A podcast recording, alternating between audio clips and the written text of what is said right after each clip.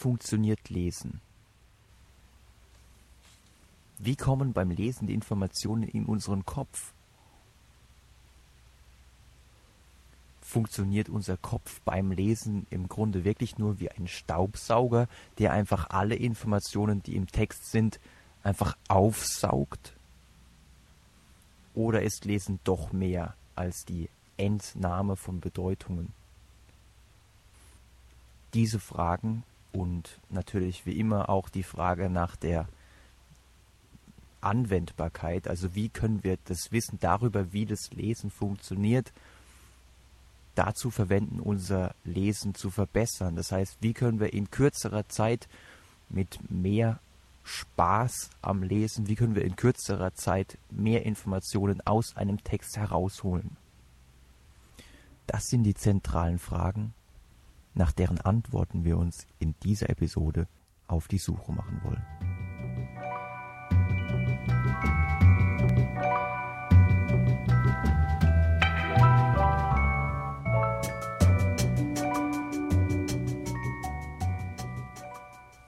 ob es sich beim Lesen tatsächlich lediglich um eine Entnahme von Bedeutungen handelt, ob es sich beim Lesen nur um sogenannte, und jetzt kommt ein Begriff aus der Informationspsychologie, nur um sogenannte Bottom-up-Prozesse, das heißt datengeleitete Prozesse. Bottom-up ähm, kann man sich vielleicht so merken, dass die Informationen von dem Text, den man vor sich liegen hat, von unten hoch in unseren Kopf geleitet werden. Ja, dieser Frage haben sich Psychologen schon relativ früh gestellt. Und in einem Experiment von Bransford und Johnson aus dem Jahr 1972 wurde Versuchspersonen folgender Text vorgelegt. Die Prozedur ist wirklich ganz einfach. Erst ordnen Sie die Sachen in verschiedene Gruppen. Natürlich kann auch ein Haufen genügen, je nachdem, wie viel zu tun ist. Wichtig ist es, maßvoll zu bleiben. Das heißt, es ist besser, bei einem Mal zu wenige Sachen zu nehmen als zu viele. Ein Fehler kann hier ziemlich kostspielig werden. Zunächst mag die ganze Angelegenheit kompliziert erscheinen. Bald jedoch werden Sie sie als etwas ganz Alltägliches ansehen. Es ist kaum anzunehmen, dass sie in nächster Zeit ganz entbehrlich werden wird. Wenn die Prozedur beendet ist, teilt man die Sachen in verschiedene Gruppen auf. Sie können dann an die dafür vorgesehenen Plätze gebracht werden. Meist verwendet man sie wieder. Dann beginnt der ganze Kreislauf von neuem. Aber so ist das Leben. Also wahrscheinlich ging es Ihnen jetzt genauso wie mir, als ich den Text zum ersten Mal in einer Vorlesung von unserem Prof präsentiert bekam. wahrscheinlich haben Sie auch gedacht, ey, was soll der Mist, ja? Also der Text ist so wischiwaschi, das ist so an der Oberfläche gekratzt, man weiß überhaupt nicht, um was es geht. Ich, also ich habe überhaupt keinen Schimmer gehabt, ja. Ich habe nichts verstanden. Und wenn man mich gefragt hätte, ob ich mich an irgendetwas erinnere, also nach zwei Minuten hätte ich wahrscheinlich gar nichts mehr wiedergeben können. Und so wie Ihnen und so wie mir ging es auch den Versuchspersonen von Bransford und Johnson, allerdings nicht allen. Denn Bransford und Johnson haben drei Versuchsgruppen gebildet. Die eine Versuchsgruppe bekam genauso wie Sie jetzt und genauso wie ich am Anfang den Text so präsentiert, dass keine Überschrift dabei war. Also man konnte nicht aus der Überschrift erschließen, um was es sich in etwa drehen könnte. Die zweite Versuchsgruppe hat den Text gelesen und bekam im Nachhinein die Überschrift präsentiert. Die dritte Versuchsgruppe, die bekam die Überschrift vor dem Lesen des Textes präsentiert und kein Wunder, diese Versuchsgruppe war dann natürlich auch sehr viel besser, wenn es darum ging, wie viel sie denn von diesem Text verstanden haben und wenn man sie gefragt hat, ja, was habt ihr denn von dem Text behalten? Genau genommen waren sie doppelt so gut wie die anderen beiden Gruppen. Im Übrigen können Sie jetzt selbst das Ergebnis dieses Experiments überprüfen, indem Sie jetzt einfach zurückspulen und sich den Text nochmal anhören. Und zwar mit dem Vorwissen, dass die Überschrift Wäsche waschen lautet.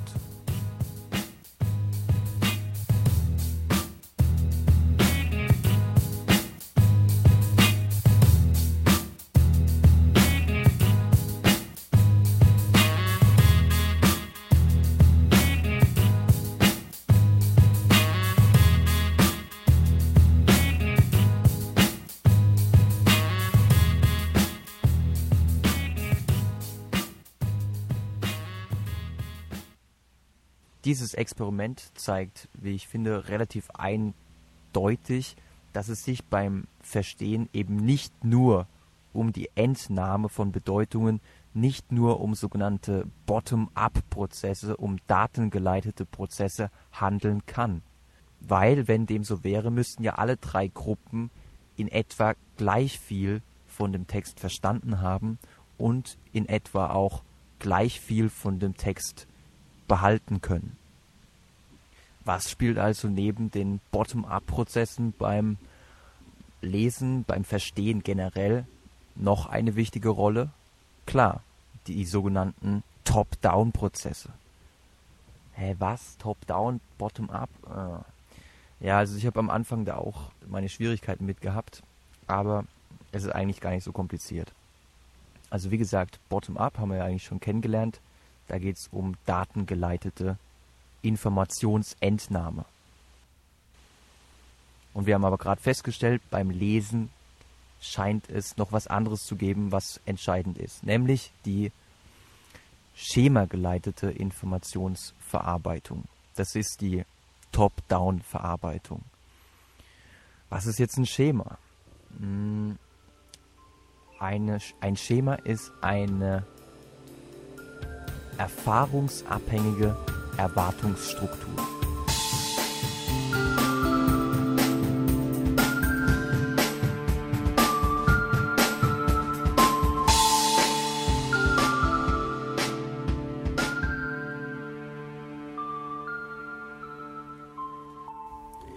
Ihr Kopf ist voll von diesen Wissensstrukturen. Sie haben ein Schema vom Einkaufen in ihrem Kopf. Sie haben ein Schema von ihren besten Freunden in ihrem Kopf. Und sie haben vielleicht sogar ein Schema von Gott in ihrem Kopf. Und last but not least haben sie natürlich auch ein Schema von sich selbst, das ihnen in der einen oder anderen Situation auch mal im Weg stehen kann, wenn sie zum Beispiel durch festgefahrene Glaubenssätze davon abgehalten werden, die Dinge zu tun, die sie schon immer tun wollten. Die entsprechenden Glaubenssätze, die an dieses Selbstschema dann gebunden sind, könnten dann lauten Nein, das kann ich nicht. Ich konnte das noch nie. Das gehört zu meiner Persönlichkeit, dass ich nicht auf diese Person zugehen kann. Ich bin halt schüchtern. Und verstehen Sie mich jetzt bitte nicht falsch. Wenn Sie solche Überzeugungen von sich haben, dann hat es auch seinen Grund. Also Sie haben wohl in der Vergangenheit dann wirklich die Erfahrung gemacht, dass Sie in den entsprechenden Situationen schüchtern aufgetreten sind.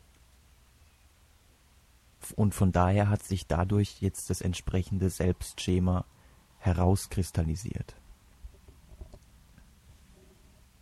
Allerdings ist es manchmal auch so, dass es sich bei der Erfahrung, dass man einfach best bestimmte Dinge nicht kann, dass es sich dabei um Erfahrungen handelt, die eigentlich völlig veraltet sind. Also das heißt, man hat vielleicht im Alter von zehn Jahren oder so die Erfahrung gemacht, hm, also vor anderen Leuten zu sprechen, das funktioniert irgendwie nicht.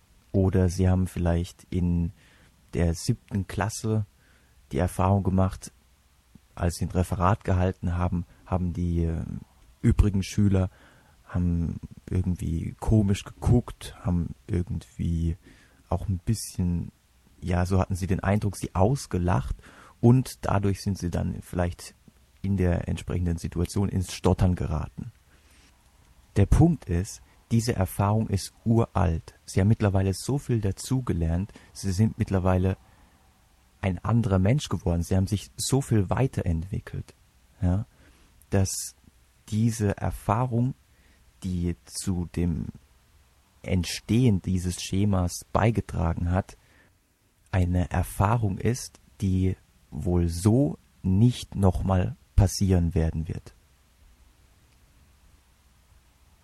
Und im Grunde geht es ihnen dann auch so wie dem kleinen Elefanten, der also noch wirklich sehr klein und sehr schwach gewesen ist, mit einem Seil um sein Bein an einen Pfosten gekettet wurde, damit er eben nicht wegrennt.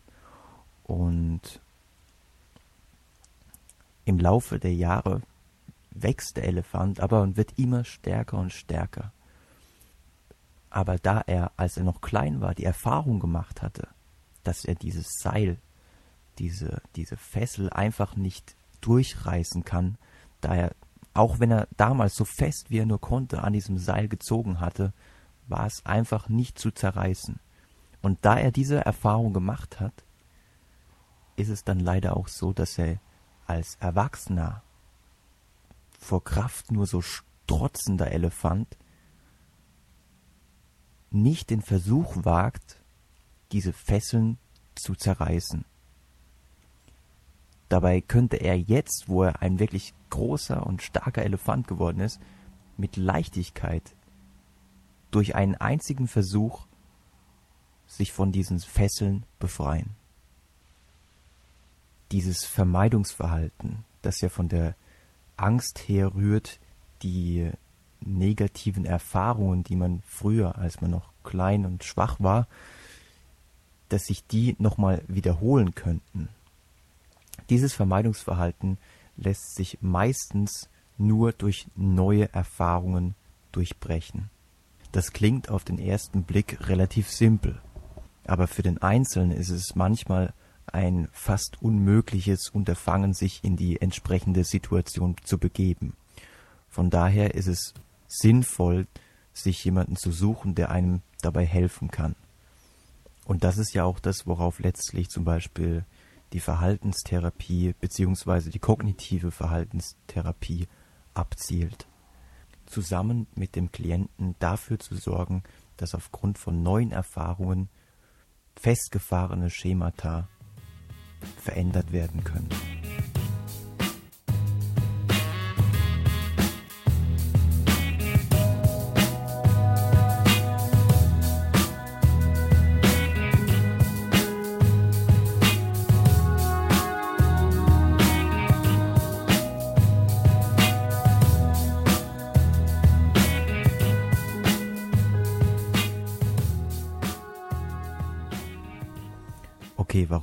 Schema erfahrungsabhängig ist, ist jetzt, glaube ich, klar geworden.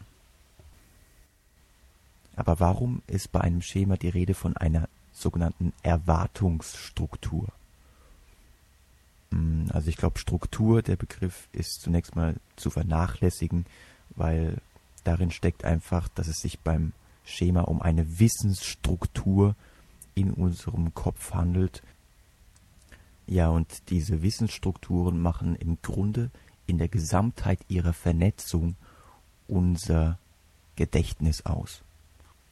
Darin ist also unser Wissen strukturiert. Viel interessanter ist jedoch der Begriff der Erwartung.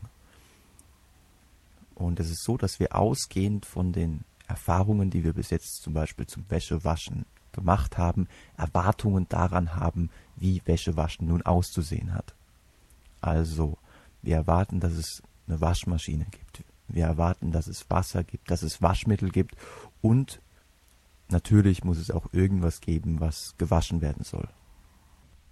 Und wenn wir dann also einen Text lesen, von dem wir wissen, es dreht sich ums Wäschewaschen, weil uns der Versuchsleiter freundlicherweise zuvor die Überschrift für diesen Text präsentiert hat.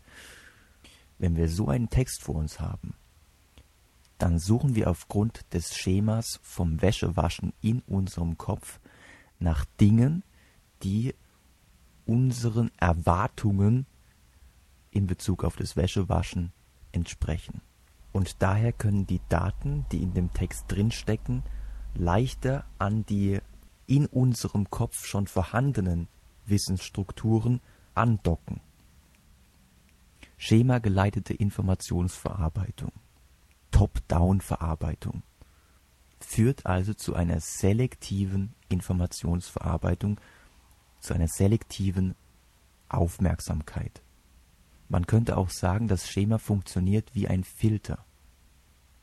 Oder, um bei dem Staubsaugerbeispiel zu bleiben, man könnte auch sagen, dass das Vorwissen, das wir haben, dazu führt, dass wir einen entsprechenden Aufsatz auf den Staubsauger machen und wir deshalb ja jetzt diesen speziellen Dreck aufsaugen können, wenngleich Informationen nicht immer Dreck sind und an dieser Stelle dieses Beispiel natürlich ein bisschen hinkt.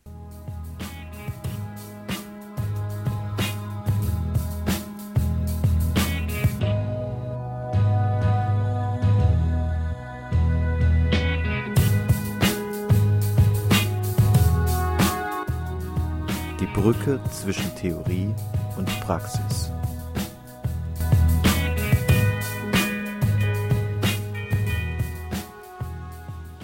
für die Praxis des Lesens und die Frage, wie wir innerhalb von kürzerer Zeit mehr Informationen aufnehmen können, bedeutet das, dass wir uns bemühen müssen, so viel Vorwissen wie nur irgend möglich zu dem Text, zu dem Buch, was wir jetzt lesen möchten, zu gewinnen. Also ich denke, jeder von Ihnen kennt es, dass wenn man sich mal in einen Bereich eingelesen hat, dass auf einmal die Informationen ohne große Anstrengung aufgenommen werden können. Zu Themenbereichen, in die man sich aber noch nicht eingelesen hat, von denen man noch nicht so viel weiß, sollte man versuchen, so viel Vorwissen, so viel Vorinformationen anzusammeln wie irgend möglich. Also in der Schule bedeutet das, dass wenn ein Lehrer jetzt vorhat, mit seinen Schülern irgendeinen Klassiker durchzunehmen, wie zum Beispiel Faust oder Iphigenie auf Tauris oder Effi dann ist es sicherlich hilfreich den Schülern, um ihnen das Ganze ein bisschen zu erleichtern und damit auch vielleicht den Spaßfaktor ein bisschen hochzuschrauben, wenngleich ich glaube, dass das bei Iphigenie oder bei Effi nicht ganz so leicht ist. Aber man sollte zumindest mal wirklich den Schülern dann eine Zusammenfassung an die Hand geben, damit sie schon mal ungefähr wissen, um was es sich dreht, damit sie beim Lesen nicht den Eindruck haben, hä, das geht mir überhaupt nicht rein. Also ich bemühe mich ja, aber irgendwie verstehe ich davon gar nichts. Und wenn man weiß, um was es in etwa geht, dann ist da schon viel geholfen. Also Zusammenfassungen sind auf jeden Fall ein wertvolles Mittel insbesondere bei Büchern oder Texten zu Themen, in denen man noch nicht so bewandert ist, sollte man auf keinen Fall auf das Mittel der Vorausschau verzichten. Das bedeutet, man schaut sich zuerst mal genau an, wer der Autor ist. Also bei der Literatur, die ich in letzter Zeit gelesen habe, schaue ich natürlich immer insbesondere darauf, ist es jetzt ein ein klinischer Psychologe, ein pädagogischer Psychologe oder vielleicht auch ein Journalist, der jetzt vielleicht nicht ganz so viel Fachwissen hat, aber der weiß, wie er die, die Zusammenhänge reißerisch darstellen kann.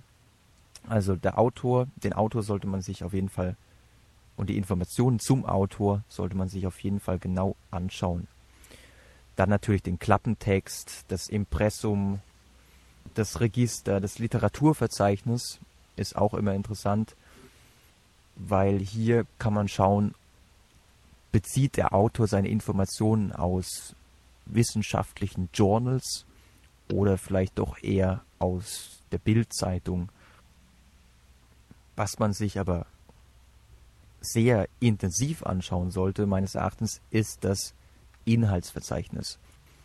Wenn man Glück hat, ist das Inhaltsverzeichnis im Grunde schon eine ganz kurze Zusammenfassung des Inhalts. Und mir ist es jetzt in, der Vergangenheit häufig so gegangen, dass ich, wenn ich mir das Inhaltsverzeichnis mal genauer angeschaut habe, dass ich dann im Grunde erkennen musste, okay, das Buch, das birgt vielleicht irgendwo an irgendeiner Stelle zwei oder drei Informationen, aber hey, da leihe ich mir lieber ein anderes Buch aus, aus der Universitätsbibliothek, das, das für mich vielleicht noch 20, 30 oder noch mehr interessante Informationen bereithält. Und da sind dann vielleicht sogar noch die Informationen drin, die hier in dem Buch auf 500 Seiten versteckt sind. Also, man sollte sich wirklich genau anschauen, was sind die Informationen, die einem das Buch bieten kann. Und im Grunde ist nichts effizienter als ein Buch, das nicht allzu viel verspricht, einfach überhaupt nicht zu lesen. Also wie oft habe ich in der Vergangenheit Bücher gelesen und mich äh, einfach mal ins Buch hineingestürzt, auf irgendeiner Seite aufgeblättert und dann 20 Seiten in die eine Richtung und 30 Seiten in die andere Richtung und dann an einer anderen Stelle wieder reingelesen und musste dann nach pff, etlichen Stunden der Qual des Lesens irgendwann feststellen, ey, das Buch kann mir überhaupt nichts Gescheites bieten. Und aus diesen Leseerfahrungen äh, wurde dann ja ein Stück weit auch eine Leseverdrossenheit. Also nicht nur das Buch wurde mir dann so ein Stück weit verhasst, sondern auch das Lesen im Allgemeinen. Ganz einfach, weil ich nicht wusste, welche Strategien können mir beim Lesen weiterhelfen. Jetzt werden Sie vielleicht sagen, hey, bis jetzt hat er mir noch nichts, also gerade was den praktischen Teil angeht, bis jetzt hat er mir noch nichts Neues erzählt. Also, dass ich mir den Autor an, genau anschauen soll und dass ich mir das Inhaltsverzeichnis genau anschauen soll, das sind ja Sachen, das habe ich schon hunderttausendmal gehört. Das weiß ich auch selbst. Und Sie haben vollkommen recht, das ist bekanntes Wissen und dennoch, dennoch ist es häufig so, dass sich der Einzelne dann letzten Endes dann doch nicht dran hält, ja. Von daher möchte ich hier nochmal verdeutlichen, dass es auch aus der Sicht der Informationsverarbeitungspsychologie und im Sinne der Unterstützung der Bottom-up-Prozesse durch die Top-down-Prozesse, dass es absolut sinnvoll ist, diese Vorausschau durchzuführen. Absolut sinnvoll ist aus Sicht der Forschung zur Förderung der Lesekompetenz anscheinend auch das gezielte Generieren von Fragen. Denn wenn Sie beim Lesen auf der Suche nach Antworten sind, finden ja vermehrt Top-Down-Prozesse statt. Das heißt, sie irren nicht mehr ziellos durch den Informationsdschungel, sondern sie haben ein klares Ziel und sie setzen den Filter auf, der dafür sorgt, dass sie genau die Informationen aufsaugen, die sie am meisten interessieren. Und tatsächlich ist es so, dass Fördermaßnahmen, die darauf zielen, dass die Versuchspersonen trainieren, gezielt Fragen an einen Text zu stellen, dass die Fördermaßnahmen tatsächlich extrem hohe Effektstärken aufweisen. Und jetzt werden Sie sagen, okay, das ist ja ganz toll, aber ich setze mich doch nicht jedes Mal, bevor ich einen Text lese, hin und generiere irgendwie 10, 20 Fragen an den Text. Und ich muss Ihnen ganz ehrlich sagen, das gleiche Problem habe ich auch. Von daher greife ich in der Regel auf eine andere Strategie zurück und das ist die Strategie des Zusammenfassens. Auch nichts Neues, sondern Sie gehen einfach hin, lesen den Text und danach geben Sie den Inhalt des Textes in eigenen Worten wieder. So extrem simpel und banal diese Methode ist, so, so extrem wirkungsvoll scheint sie zu sein. Und ich denke, wir kommen bestimmt nochmal, wenn es, wenn es um Lernstrategien geht, nochmal darauf zu sprechen. Denn beim Wiedergeben in eigenen Worten handelt es sich tatsächlich um eine der wirkungsvollsten Lernstrategien überhaupt.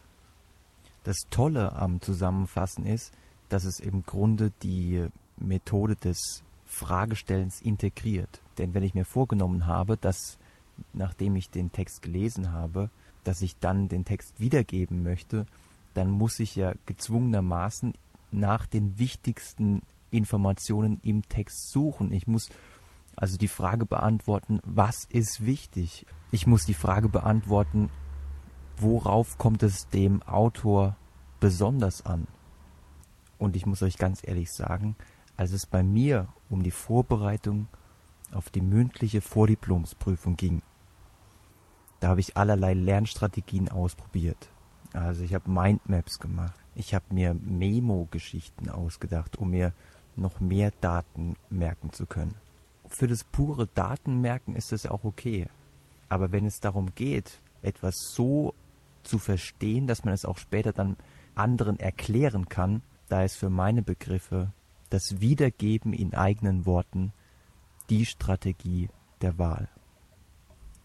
Und das Allereffektivste überhaupt ist nicht nur sich selbst zu erzählen, was man da gerade gelesen hat, sondern auch mit anderen darüber zu sprechen.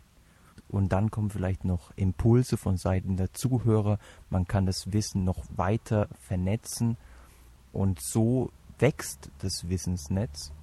Schemata können ausgebaut werden und zukünftige Verstehensprozesse können aufgrund der Top-Down-Aktivierung noch leichter vonstatten gehen.